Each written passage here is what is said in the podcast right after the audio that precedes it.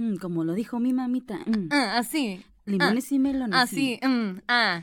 Eh, Ya, Y ya. ya, entre. Sí. Escúchele. Ya, Ya, dale play. ya. Muy bien, bye. Gracias. Buenos días, buenas tardes, buenas noches, donde quiera que estén. Este es Limones y Melones. Ella, le- Ella, la más, ella bien inventada. eh, la más. Esta inventada que está hablando es Valeria Quintero, junto con mi amiga, la otra inventada, Así es. Frida Araujo. Así es, precisamente. Hoy les traemos un bellísimo episodio. Muchísimas gracias por escucharnos. Uno más. Y esta vez tenemos a una gran invitada. Es Anabel Lechuga. Ya había estado con Hola. nosotras Sí. anteriormente. Sí, un gustazo otra vez. Sí, dije lechuga o lechuza. Porque tenemos la confusión. No, no, acuérdense que mi nombre artístico Eh, eh, es María Lechuza. Ah, muy bien. Entonces. pero mi nombre es María, Le- María Lechuza. Ah, Ah.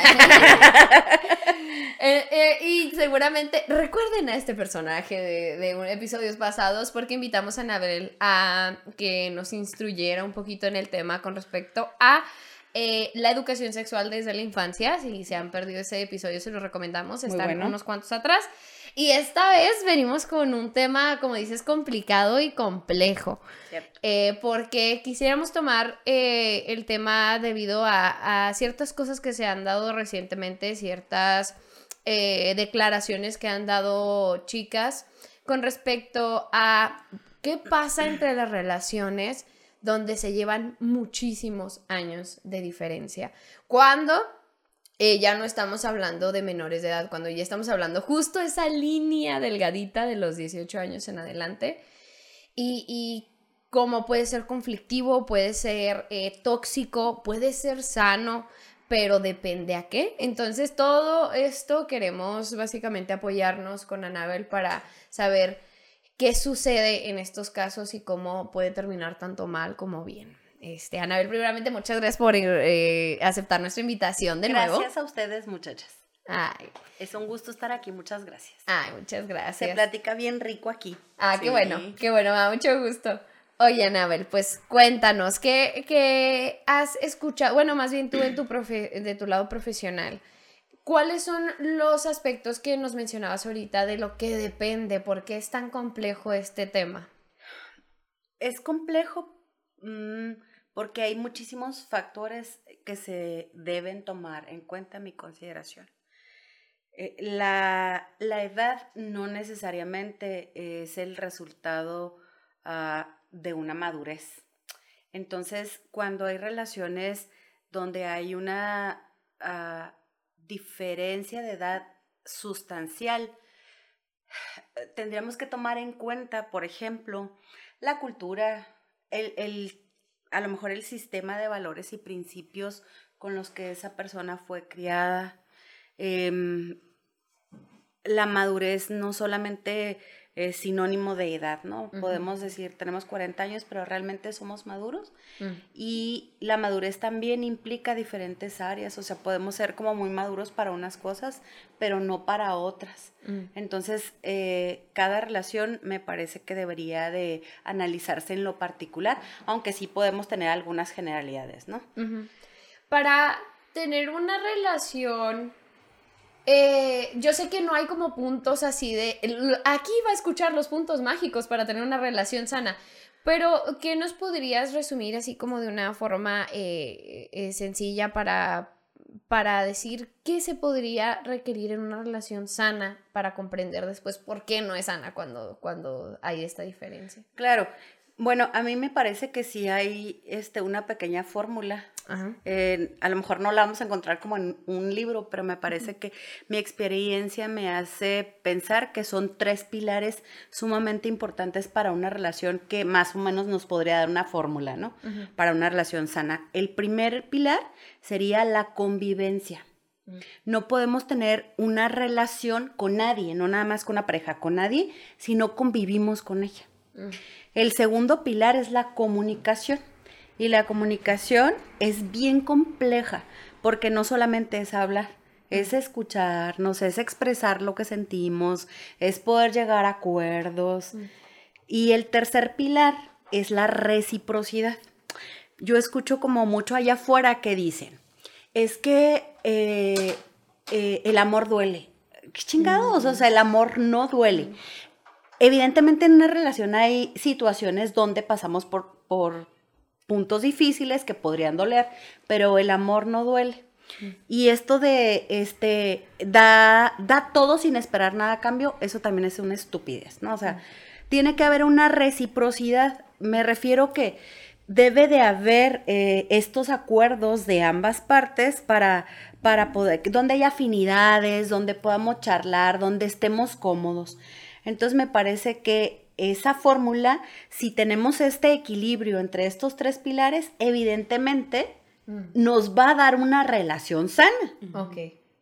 O en este proceso, cada una de las partes define si hay una buena comunicación, si la convivencia fluye y si tenemos este reciprocidad, ah, bueno, pues entonces puede ser que pinte para una relación sana, que también este, hay, hay riesgos, ¿no?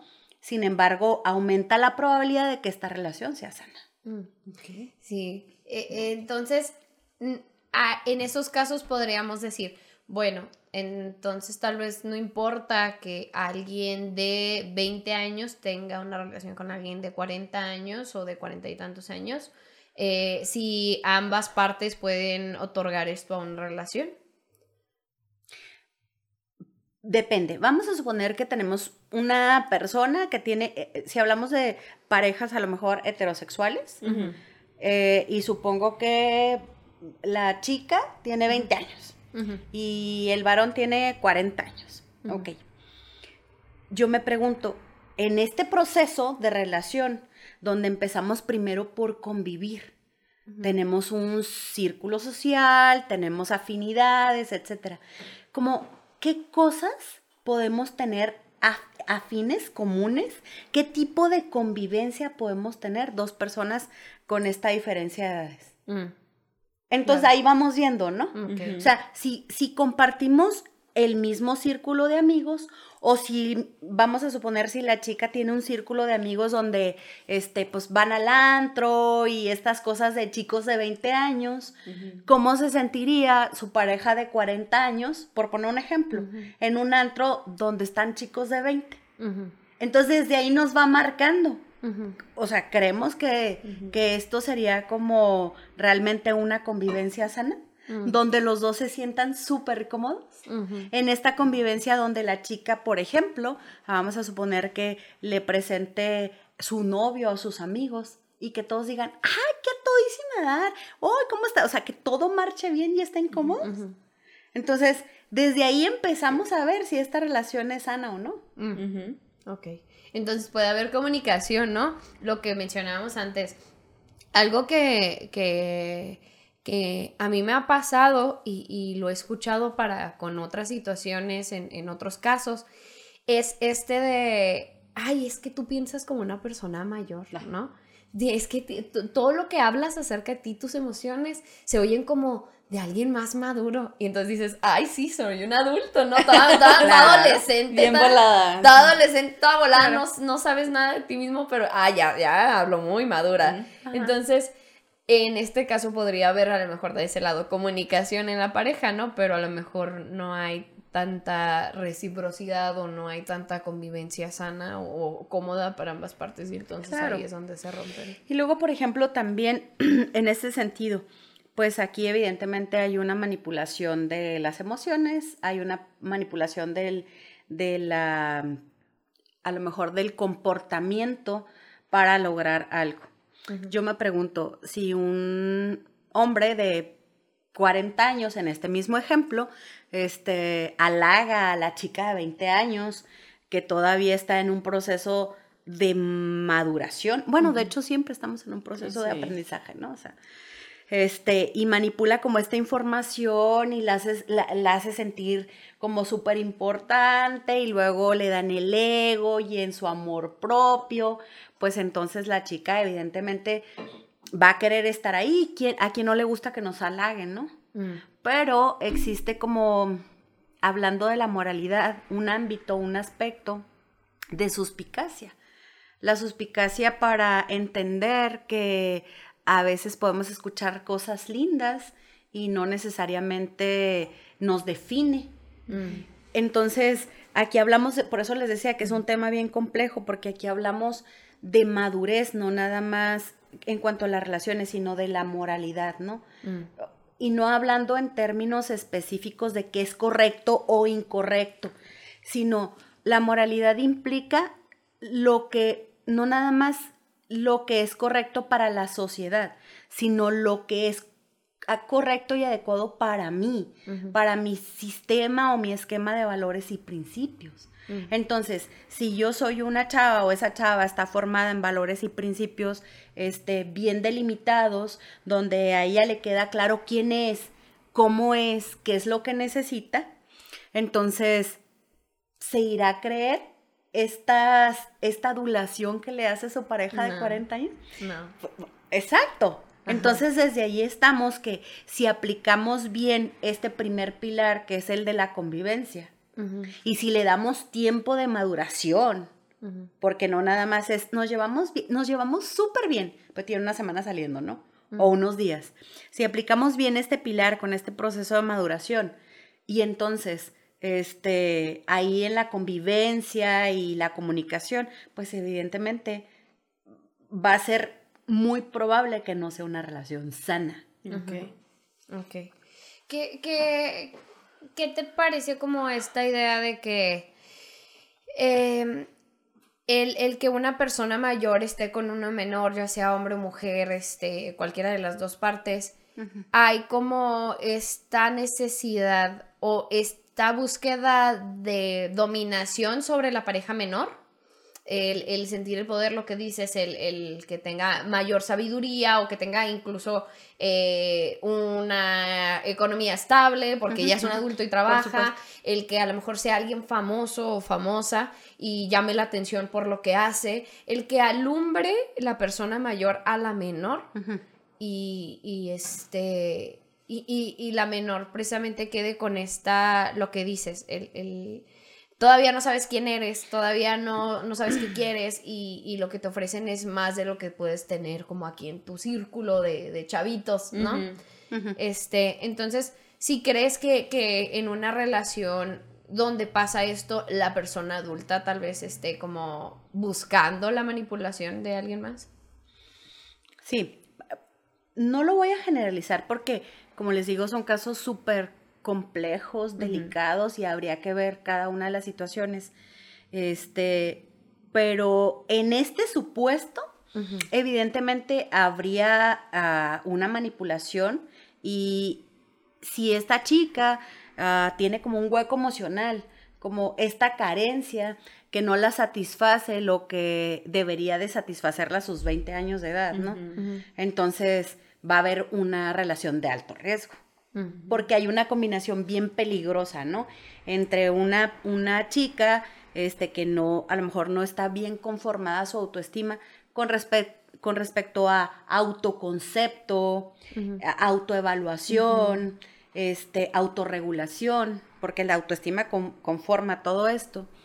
Este, y tenemos a una persona 20 años mayor con evidentemente muchísimas más experiencias de vida. Y entonces estaríamos este, con una probabilidad altísima de una relación disfuncional y de alto riesgo.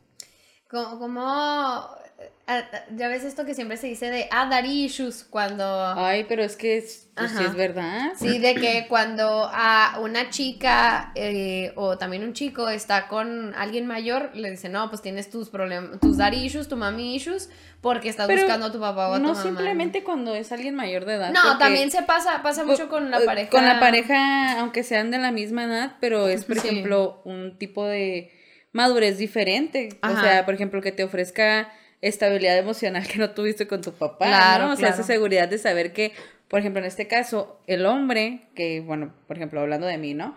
Ah, por ejemplo, el hombre, mi novio, me da esa seguridad que mi papá nunca me dio. Exacto. O sea, sí está... Es Claro. que yo creo, muchachas, que no es cuestión nada más de género.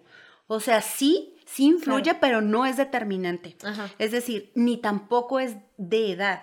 Tiene que, que ver, a mi punto de vista, tiene que ver con, eh, con una situación de educación eh, socioemocional.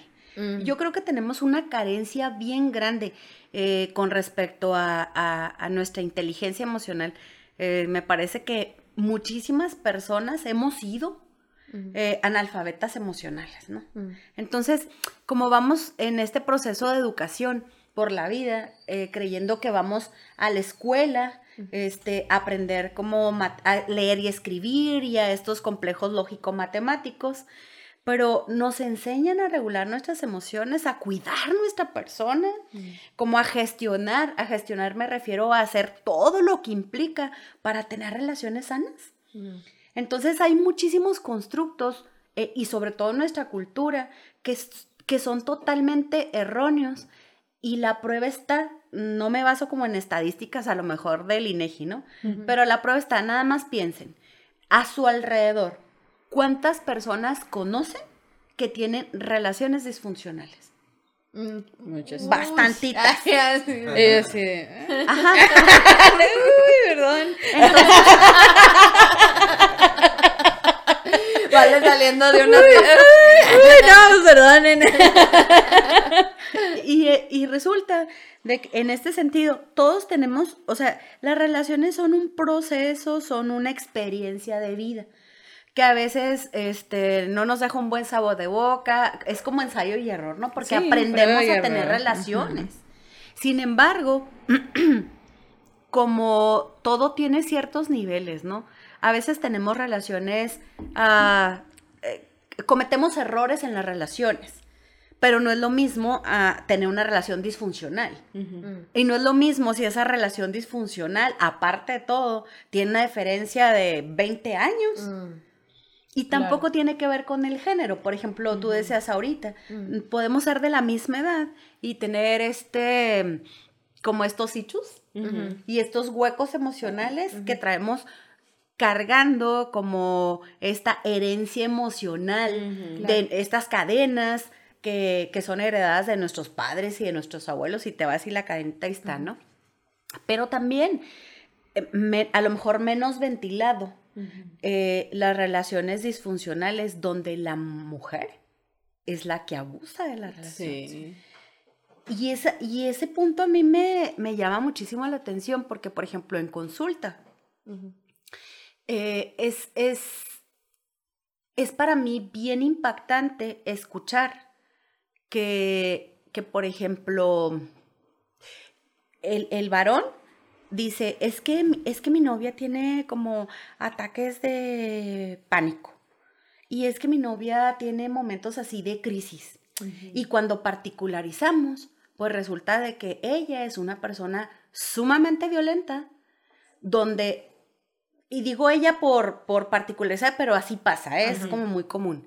Y entonces, al analizar la particularidad de esa situación, nos damos cuenta, o sea, yo como terapeuta me doy cuenta, mi paciente empieza a ser consciente que es un hombre víctima de violencia, pero que hemos normalizado que las mujeres podemos manipular y como parte de nues- nuestra naturaleza. Sí. Y podemos agarrar el celular y, y checárselos. checárselo. Y podemos hacer un drama y quebrar un vaso. Sí. Pero ¿qué tal si esa misma situación invirtiéramos en el género? ¡Uh! Se siente inmediatamente la Y violencia. quiero decirles que es de verdad, a, a mí me ha impactado de, no sé, unos años para acá, tres, cuatro años para acá, la cantidad de casos que yo he recibido en el consultorio de varones en una relación con una pareja, mujer, altamente violenta. Mm. Y luego es bien impactante para ellos como realmente as- ser conscientes que, que no, no era, ay, pobrecita mi novia, como tiene ata- crisis.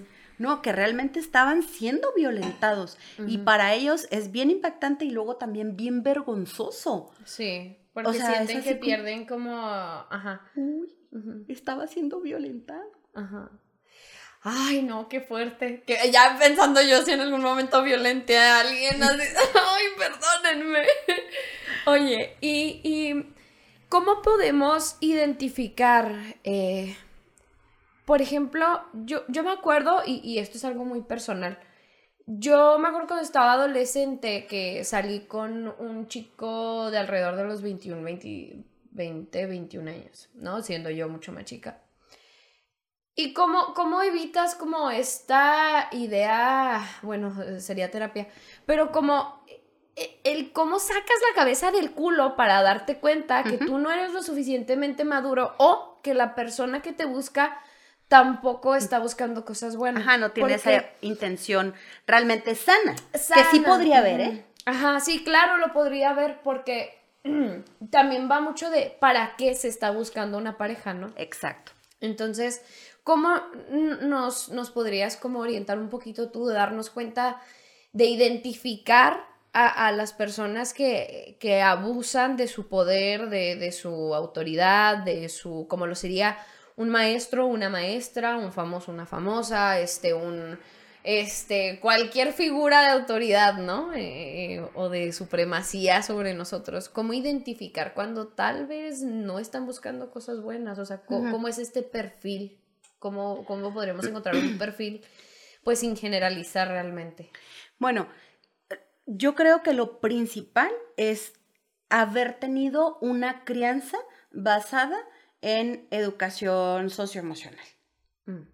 Es decir, que nuestros criadores, que no necesariamente pueden ser nuestros padres, ¿no?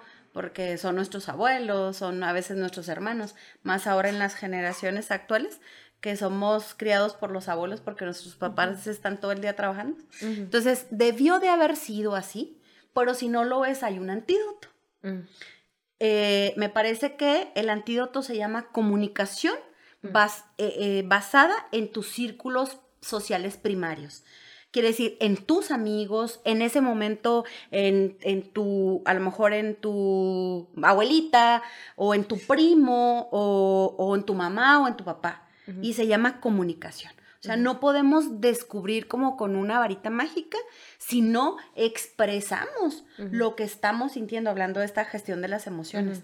Todos tenemos por naturaleza como un instinto que nos dice, eh, aquí las cosas no están bien, ¿no? Que nos hace sentir como incómodos.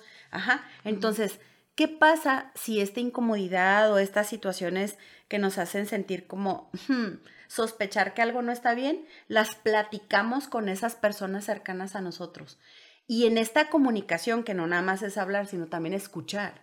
Entonces, que estemos abiertos a que la otra persona, vamos a suponer que sea mi hermana la que le diga, me dé una retro y que me diga, oye, ¿sabes qué? Pues yo he escuchado o me parece que esto. Y entonces empezamos como a darnos cuenta, este, en, en que esto no está funcionando de manera correcta, que no es una relación sana. Mm. Eh, nada menos, hace poco, este, a, a alguno de mis pacientes, yo le preguntaba esto, ¿y cómo te diste cuenta? O sea, ¿qué fue lo que hizo que te dieras cuenta para saber que estabas en una relación de alto riesgo? Este, y me decía, es que no me di cuenta porque cuando menos pensé, o sea, había sido tan gradual que yo ya no me volteaba a ver a mí mismo, estaba aislado de, de las relaciones, con mi familia, con mis amigos. Dijo, pero un día fue una discusión tan fuerte que nos dejamos de hablar a X tiempo y yo recurrí como a mis amigos y en esta charla con mis amigos me empecé a dar cuenta que estaba en una relación eh, enferma, disfuncional. Entonces, el antídoto es comunicación con las personas cercanas a ti. Mm, Claro. Y el abrirse uno también a escuchar, ¿no? Porque también que te digan, no, oye, pues es que este vato o esta morra con la que está saliendo está pesado. No, pero es que a mí me gusta mucho y ya me, o sea, a huevo ya me enculé porque me regala cosas bonitas o porque O es porque, sí. hasta Porque- porque, te hace sentir bien, porque te hace sentir bien, sí, claro, ¿no? Ay, no, qué fuerte, qué fuerte, qué fuerte. Y, y sobre todo porque creo que esto e- es muy común, ¿no? O sea, el toparse con, con el, a- la diferencia de edad tan, tan, tan grande, la atracción, a lo mejor una como mujer, es- este, quienes sean heterosexuales, ¿no? Y, y el, siento que como el que se, se cega uno. No, no hay, no hay barreras que de pronto te digan, y a lo mejor una se siente como lo mencionaba, eh, pues ahorita que platicábamos fuera de- del podcast, como a veces incluso la, la, la, la parte más joven, ¿no? En, en, en esta circun- circunstancia que estamos hablando en específico, se puede llegar a sentir incómoda. O sea, de no, es que yo nunca me sentí bien, yo nunca me sentí como abierta, como cómoda físicamente con esta persona. Y por más que hubiera la presión como de, no, es que la- eh, si tenemos una relación tenemos que tener sexo. Y, o sea, y si quieres estar conmigo, tienes que hacer esto, ¿no? Y si dices que te gusto, pues entonces haz esto otro. Entonces, eh, eh, como que puede ser muy peligroso, ¿no? Llegar a ver esos, esos puntos de, pues sí, como dices, de alto alerta, riesgo. de ajá, esos puntos de alerta. Pero miren, quitándole como estas situaciones ajenas eh, que depende del, del sistema de valores y principios de esa persona, que depende si tiene huecos emocionales, que depende si sufrió un trauma, que vamos a quitarle todo. Mi opinión específicamente con respecto a eh, 20 años de diferencia, en general, claro que hay sus excepciones y habrá que ver el caso, pero en general es altamente probable que no sea una relación sana y que exista manipulación. ¿Cómo, cómo se da esta manipulación, Anabel? O sea, ¿cómo, cómo, ¿cuáles son esas banderas rojas? ¿Qué, qué- cuáles son como a lo mejor los, las frases más comunes que te has topado, el, el estilo de cosas que hacen, como para identificar un poquito esto? Eh, bueno, yo creo que la primera bandera roja es um, vamos, a, vamos a mantener la relación por un tiempo en secreto. Mm, Esa es la primerita, ¿no? O sea, no hacerlo público. Como tratar de que sea un secreto. Y eso generalmente va a venir de la persona que sea mayor, ¿verdad? mm, Porque evidentemente está utilizando como su madurez y su inteligencia emocional 20 años, eh, con que- 20 años más de experiencia para poder este, manejar a esta persona. Ay, a mí me pasó. ¡Ay, amiga! De, de- de chavita me pasó. Sí. Y exactamente es eso, te dice, pero hay que mantenerlo en secreto. A mí me gusta mi privacidad. Así me lamentaban a mí. Soy un adulto y me gusta la Y me gusta mi privacidad. sí, Y, quieres ser adulto tú también, Sí, ¿verdad? claro. Exactamente. Entonces tú dices, sí, claro, vamos a ser adultos los dos. ¿Qué otra cosita podríamos encontrar? Este, otra de las ah, banderas rojas que yo podría detectar es el hecho de ah, estoy súper ocupado como para disponer de tiempo para ti, entonces te tienes que ajustar a mis tiempos. Ah, eso es muy común. Claro que sí. Entonces, porque el, yo creo que realmente no se trata de tiempo, sino se trata de maquillar o él estuviera maquillando como para evitar que esos tiempos no, no fueran a, no fueran a ventilar la relación, ¿no? Como ahorita no me molestes porque estoy súper ocupado. Pues claro, ¿verdad? Porque no quieres que tu asistente, tú a tus 40 años, que tu asistente se dé cuenta que, que estás saliendo con una chavita de 18 años, ¿verdad? Entonces, en mi trabajo, como estoy muy ocupado, no me molestes. Mm, ¿sabes? Claro. Esa es claro. otra, por ejemplo. Este, a lo mejor, eh, pues evidentemente hablamos de la parte sexual. O sea, son personas así súper halagadoras como para obtener relaciones sexuales, ¿no? Es como en que te complazco, son personas que generalmente tienen, pues no estoy hablando de, de dinero, ¿no? Sino de esta facilidad como para poder, a lo mejor esta independencia, Como para poder comprar ah, con o- halagos, con obsequios, con regalos, a lo mejor este, a veces hasta que no requieran tanta lana, ¿no? Pero sí saber cómo llegarle a esa niña o esa muchachita, este, para ganársela y pues llevársela a, a tener sexo. Ay, el del flashback de Vietnam. Sí, y ay, ¿cuán- ¿cuánto tiempo llevamos, Ángel, antes de, de- Ah, vamos, vamos bien, vamos bien. Este, entonces, eh, repasando un poquito, como dices, no es cuestión de género. Entonces, esto lo No. podemos encontrar también en, en relaciones eh, homosexuales, de lesbianas, Oh, sí, de por queer, supuesto. lo que sea. Este, e- entonces, es- tú dirías que es más un perfil como de personalidad. ¿Crees? Yo creo que sí. Ujú. Qué interesante este punto. Yo creo que nos tendremos que es más, debería de ser del dominio público cómo se conforma la personalidad, ¿no? Mm. Para saber exactamente dónde tenemos inmadurez. Así como en la escuela sabemos que estamos por grados, ¿no? Vamos a preescolar y luego nos vamos a la primaria y, ajá, sabemos que en el preescolar debemos de aprender estas cosas. En el preescolar sabemos que debemos de aprender a socializar, a esperar turnos, este, a, a no enojarnos con los compañeros y así nos vamos por niveles. La personalidad también tiene etapas específicas de maduración, este, pues sí, emocional, psicológica, ¿no? Entonces, eh, lo primero que se conforma en la personalidad, eh, que, es, que es innato incluso, ni siquiera se conforma porque nacemos con ello, sino se va desarrollando, es como nuestro principio de satisfacción personal, lo que Freud diría como principio de placer. Es decir, los niños no les importa, por ejemplo, si en la noche sus papás están dormidos, ellos lloran porque tienen hambre. Entonces es como primero su, su satisfacción, ¿verdad? Para sobrevivir. Pero imagínense, ese niño tiene que aprender y es, y es, y es social porque no nace con ello. Tiene que aprender como a esperarse esta famosa tolerancia a la frustración. Entonces imagínense un niño, imagínense que llegara aquí un, un niñito de tres años, para empezar así chiquito, ¿no? Así en, en estatura. Y entonces llega y ve esto que está aquí y dice, oh, wow, lo va a querer tocar, porque es como su necesidad, su principio de placer, de, de conocer todo esto. Y entonces vamos a suponer que Frida es la mamá de ese niño. Y empieza, ¿no? A jalarle a las plantitas. Escena uno, Frida. No le dices nada, el niño empieza a arrancar las plantitas, este, eh, y luego las quiebra y hace un desmadre no. aquí, ¿no? Ay, me he dejado, no le digas nada. Ay, ay. No puedo. Y claro que hay muchas crianzas así. Escena.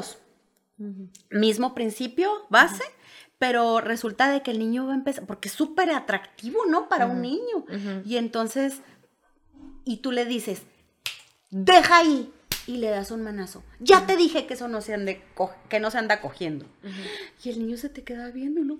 Hace pucheros y las lágrimas. Ajá. Uy. Ajá. Misma escena base, tenemos la 3. Ajá. Mi amor, eso no. Ajá. Eso no, no lo puedes tocar. Eh, Pero si quieres, mira, ahí hay juguetes. Ajá. Acuérdate que eso, eso se quiebra y eso hay que respetarlo porque no es tu casa. Ajá. Ese es el primer principio que se forma en la personalidad. Saber respetar a las personas, a la realidad, etc. Ujú. ¿Por qué les estoy diciendo esto? Porque después de este principio de realidad, después del principio de placer, viene el principio de realidad que es social, que es cuando les enseñamos a nuestros niños. ¿Qué puede y no? El tercer principio es de moral. Pero la moral es tan complicada porque lo que se vale en tu casa no Sí, se claro. vale en la mía. Sí, claro. Y si bien es cierto que los valores son universales y todos vamos a decir, ay, no es que el respeto, pero ¿qué es el respeto para ti? ¿Qué es el respeto para mí? Y cómo, cómo lo, lo, lo construyo en mi familia, ¿verdad? Entonces, el principio de moral o la moralidad es tan compleja y tan subjetiva que podría interpretarse de muchísimas maneras. Entonces, no estamos educados y tenemos un grave, eh, yo creo que somos una sociedad enferma con respecto a lo que implica el, el- el constructo o el sistema de, de valores y principios. Mm. Y por eso hay el problema tan grave en estas, o sea, que desemboca, como en muchas otras cosas, en relaciones disfuncionales. Claro. Porque no, no sabemos qué es correcto o qué es incorrecto para mi Claro. estabilidad emocional. No estoy hablando de, de- de moralidad eh, como de, no sé, los pecados capitales, estas cosas, me explico, sino lo que es sano para mí o no es sano para mí. Claro, no sabemos y entonces Exacto. agarramos lo que se pueda, lo que se quiere, lo que satisfaga en ese momento cualquier necesidad Exacto. sin pensar realmente, bueno, ¿qué me hace bien? Como lo sería, no sé si, si concuerdas con esto, pero como lo sería tener un montón de chucherías y tener hambre y comer papitas porque no sabes que si te hace mal, pero tienes hambre y vas a suplir esa necesidad, ¿no? Exacto. Mm. Exacto, es, eh, y lo describes perfecto y fíjense que esta relación con la comida es como muy parecida a lo que tenemos con las relaciones de pareja. O sea, si yo lo único que he comido en mi vida son burritos de frijoles y saben muy ricos, pero no me dan todos los nutrientes que necesito. Ajá. El día que me llevan un buffet, no manches, Claro. voy a querer todo. Te Exacto, indigestas. ¿eh? exacto. Entonces, si se fijan, las, a mi punto de vista, las relaciones este, con esta gran diferencia de edades son el resultado de personas que no hemos sido ah, educadas como de manera sana, eh, no hemos sido educadas eh, que es lo mejor para nosotros, este, qué es lo que nos hace sentir cómodos. em, y me parece que nos falta como muchísimo trabajar en eso.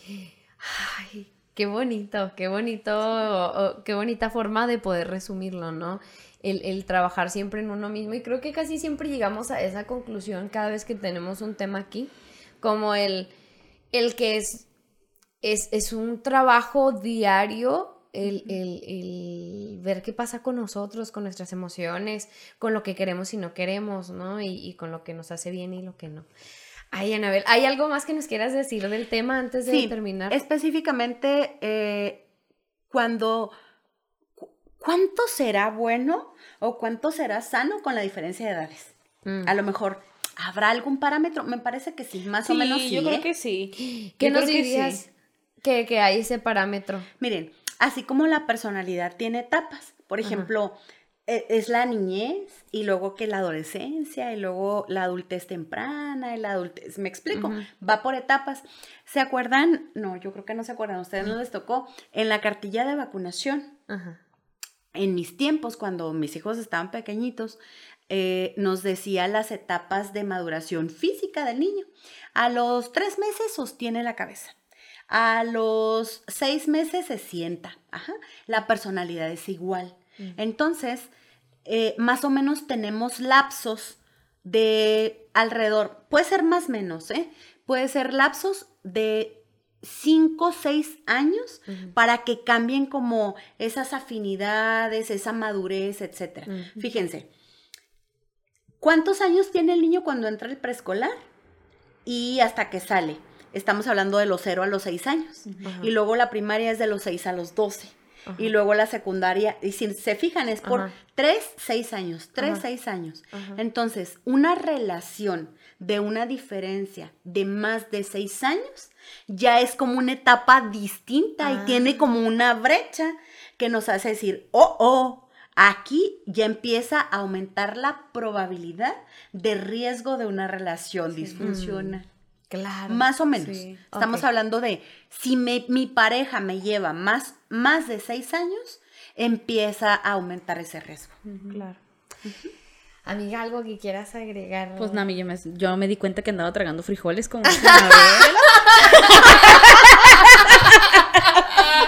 Todos así con sus burritos de frijoles.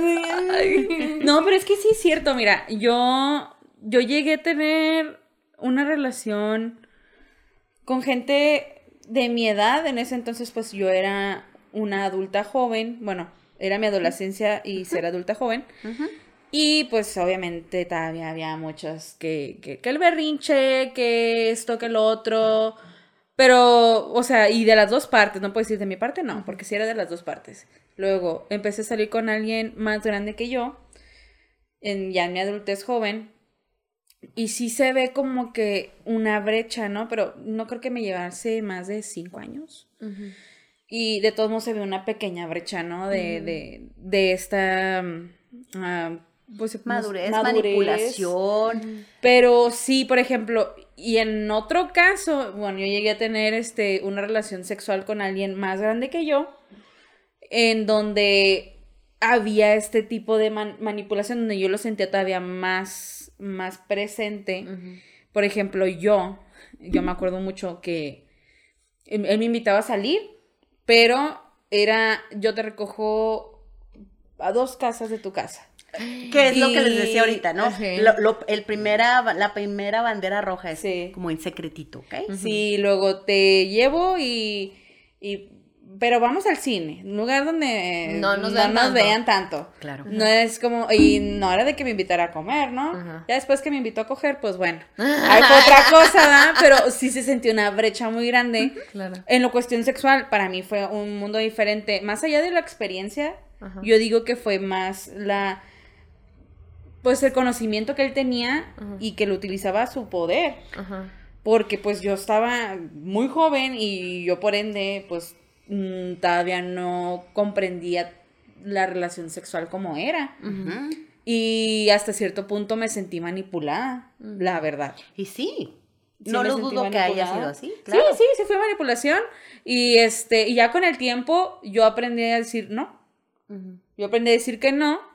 Y claro que existe este, este concepto que ya me tiene así como de que es que ya cambiaste. Pues sí, güey, ya maduré. Eh, O sea, ya maduré, ya sé que no está bien, ya sé que si no me gusta no tengo que hacerlo, ya sé que aunque me digas y me digas que yo estoy así, que estoy asado, que soy la mejor persona del mundo, pues mm, evidentemente no me vas a convencer, porque pues a cada rato te pueden estar diciendo y otra cosa es que sea completamente sincero. Y luego que te das cuenta de esa situación en retrospectiva. Porque en ese momento es bien complicado. Eso que allá afuera también dicen que el hubiera no existe. Sobre todo en un proceso terapéutico, claro que el hubiera existe, pero por supuesto y es de muchísima este, importancia porque volteamos a ver hacia atrás y decimos, oh, wow, pasó esto. Pero en ese momento no eras capaz de identificarlo. Hasta que pasa el tiempo volteas y te das cuenta, ¿no? Entonces Sí. el hubiera existe porque aprendemos de eso. Qué bonita forma de ponerlo. Pues yo, yo solo quisiera agregar que eh, he conocido relaciones, eh, de hecho tengo una pareja de amigos muy cercanos que, que tienen una relación donde se llevan más de alrededor de 10 años o más. Es una pareja bellísima, hermosa, que ejemplo. tiene estos tres pilares que tú comentas. Entonces aquí no se está reprobando, ni se está descalificando, ni se está diciendo que está bien y que está mal, como mencionabas, ¿no? Pues que es el bien, que es el mal, la moralidad tan, tan este, Subjetiva. subjetiva que, que podemos llegar a encontrar. Entonces, de que se puede, se puede, es, es esto lo que dices, encontrar eh, esa brecha de generación, en- de estos edad, de, este, de estos años y de estos pilares tan importantes y el sentirnos plenos en ellos tres y el enfocarnos bien de qué queremos, ¿no? De esta relación. ¿Qué queremos sacar de esta relación? Es una relación que vamos a tener a largo plazo, que va a ser nuestra pareja eh, y es con quien yo quiero compartir mi vida, o sea, y, y va a ser sano, va a ser pleno. Pues son, son varios temas que, que, que son muy importantes. A mí me hubiera gustado verlos en su tiempo, como decías, o sea, porque mm, tanto de los dos lados, yo, a mí no me tocó precisamente el vivir una experiencia en donde se me estuviera manipulando tal cual. La persona sí me quería, pero era tan distinta esta brecha que yo no comprendía de que hablaba de amor y yo no sabía que era amor. Entonces yo notaba que esta persona sufría mucho porque yo no podía estar plenamente con él porque yo sí notaba, o sea, yo decía, no, o sea, es que no, ¿cómo le voy a platicar a mi mamá que ando contigo? O sea, ¿cómo vamos a tener una relación formal? ¿Cómo vas a ir con mi familia? Lo que dices, la El primer, el primer El pilar. primer prima- el desde primer ahí lo sacas. Ajá. Entonces, De- si convives ajá. con, con esa persona, desde ahí descartas sí o no. Sí, Exacto. sí, sí. Y yo, yo le mencionaba, y era mucho el cariño. Yo creo que era más la dependencia. Era eh, mucha dependencia, mucha necesidad de, de- de comprensión, de, acompañamiento. Y entonces yo no, de ese lado no puedo decir que, que fue como una manipulación, pero sí hubo mucha presión desde mi lado de decir de ya estar más adelante, voltear y ver y decir, güey, no sabías qué estabas haciendo, no sabías qué era el amor y por más que yo le decía, no, yo también te quiero, yo también te amo, no tenía ni puta idea de, De lo que que se salía. Y en ese amor. momento tú pensabas que sí era Sí. amor. Totalmente. Y es lo que te preguntaba ahorita, cómo uno saca la cabeza del culo porque uno no se da cuenta. Porque era yo lo que podía ofrecer, sobre todo eso, ¿no? ¿Qué puedo yo ofrecerle a esta pareja? ¿Y qué me puede ofrecer esa pareja a mí que vaya a ser algo sano para ambas partes? Ay, no, pues qué padre, Anabel, muchísimas gracias por acompañarnos. Vayan a terapia. Sí, sí. Miren, eh, termino con esto. Ah, a mí me preguntan, oye, ¿y tus pacientes están así como, eh, eh, batallas mucho? Pensando que como si fueran a, no sé, a una casa de salud donde habrá que medicarlos. Ay, y- como si Ajá. locos. Entonces yo les digo, no, todos mis pacientes son tan, pero tan responsables que van por salud mental. Mm, Porque estamos acostumbrados, este, que, o, o- está cambiando, por supuesto, afortunadamente. Pero, este, el proceso de terapia conmigo, eh, yo lo he bautizado desde hace años como diplomado de autoconocimiento personal. Entonces yo les digo a mis pacientes que llegan a una situación de crisis o porque van a resolver un problema, les digo, pues si tú vienes a resolver un problema aquí no vas, no va a suceder, mm. porque aquí vienes a conocerte tan bien que vas a, em, a desarrollar tus propias herramientas para que resuelvas esta bronca y todas las que vengan, Mm, porque problemas siempre vamos a tener. mm. Entonces, creo que un buen proceso de terapia no te ayuda a resolver problemas, Mm. te ayuda a conocerte tan bien para que tú puedas hacerlo solito más adelante, ¿no? Qué bonito, qué bonito. Pues ojalá este, esto pueda resonar en quienes les haga falta, en quienes tengan esa curiosidad de tomar terapia y nunca la hayan tomado, el que tengan esa necesidad o incluso quieran compartirlo con alguien más, pues este, ojalá, ojalá así sea. Eh, muchísimas gracias nuevamente. Gracias, muchachas. Ojalá y puedas aceptar otra invitación más adelante. Acuérdense que tenemos pendiente el tema de De infidelidad. infidelidad y celos. ese, ya tiene, ya tiene nombre, por ahí vamos a tener una, una, una conferencia, se llama Infidelidad, las pasiones Ay, más allá de las razones. wow. Ay, Se oye buenísima, ¿eh? Porque Buenísimo. razones tenemos un chorro, pero realmente qué nos mueve o qué nos Claro. lleva a ser infieles, ¿no? Claro. Ese tema está Ay, buenísimo. Pues que sea ya firmado para la próxima vez que te que tengamos aquí para que estén al pendiente quienes nos escuchan. Muchísimas gracias por acompañarnos. ¿Gustas dar tu teléfono, tu algo donde te puedan contactar? Este, bueno, en red? Facebook estoy Sí. como Anabel Lechuga, psicóloga, y el teléfono de mi consultorio es 656-187-1805, este, para eh, citas o información general. Perfecto, muchas Gracias. gracias, amiga. A nosotros nos pueden encontrar en Facebook como Limones Melones, en Instagram como Limones Melones. Ajá. Eh, nos pueden encontrar en Spotify, YouTube, eh, Apple Podcasts. A mí me pueden encontrar como Valeria F. Quintero en Facebook e Instagram. Este, mándenos ahí peticiones, preguntas, lo que quieran, mentadas de madre. Si se quedaron todavía con preguntas del, del tema de hoy, con todo gusto ahí nos las pueden poner en redes o si quieren eh, hacer preguntas sobre el tema de infidelidad y celos, ir de una vez haciendo sus preguntas para contestarlas aquí cuando esté de nuevo en a ver con nosotras, pues con mucho gusto lo hacemos. Eh, me pueden seguir a mí en todas mis redes sociales como Frida Araujo F. Y pues nada, muchísimas gracias. Nos vemos. Un besito en, el, en lo suyito consensuado. Ándele, ahí le va.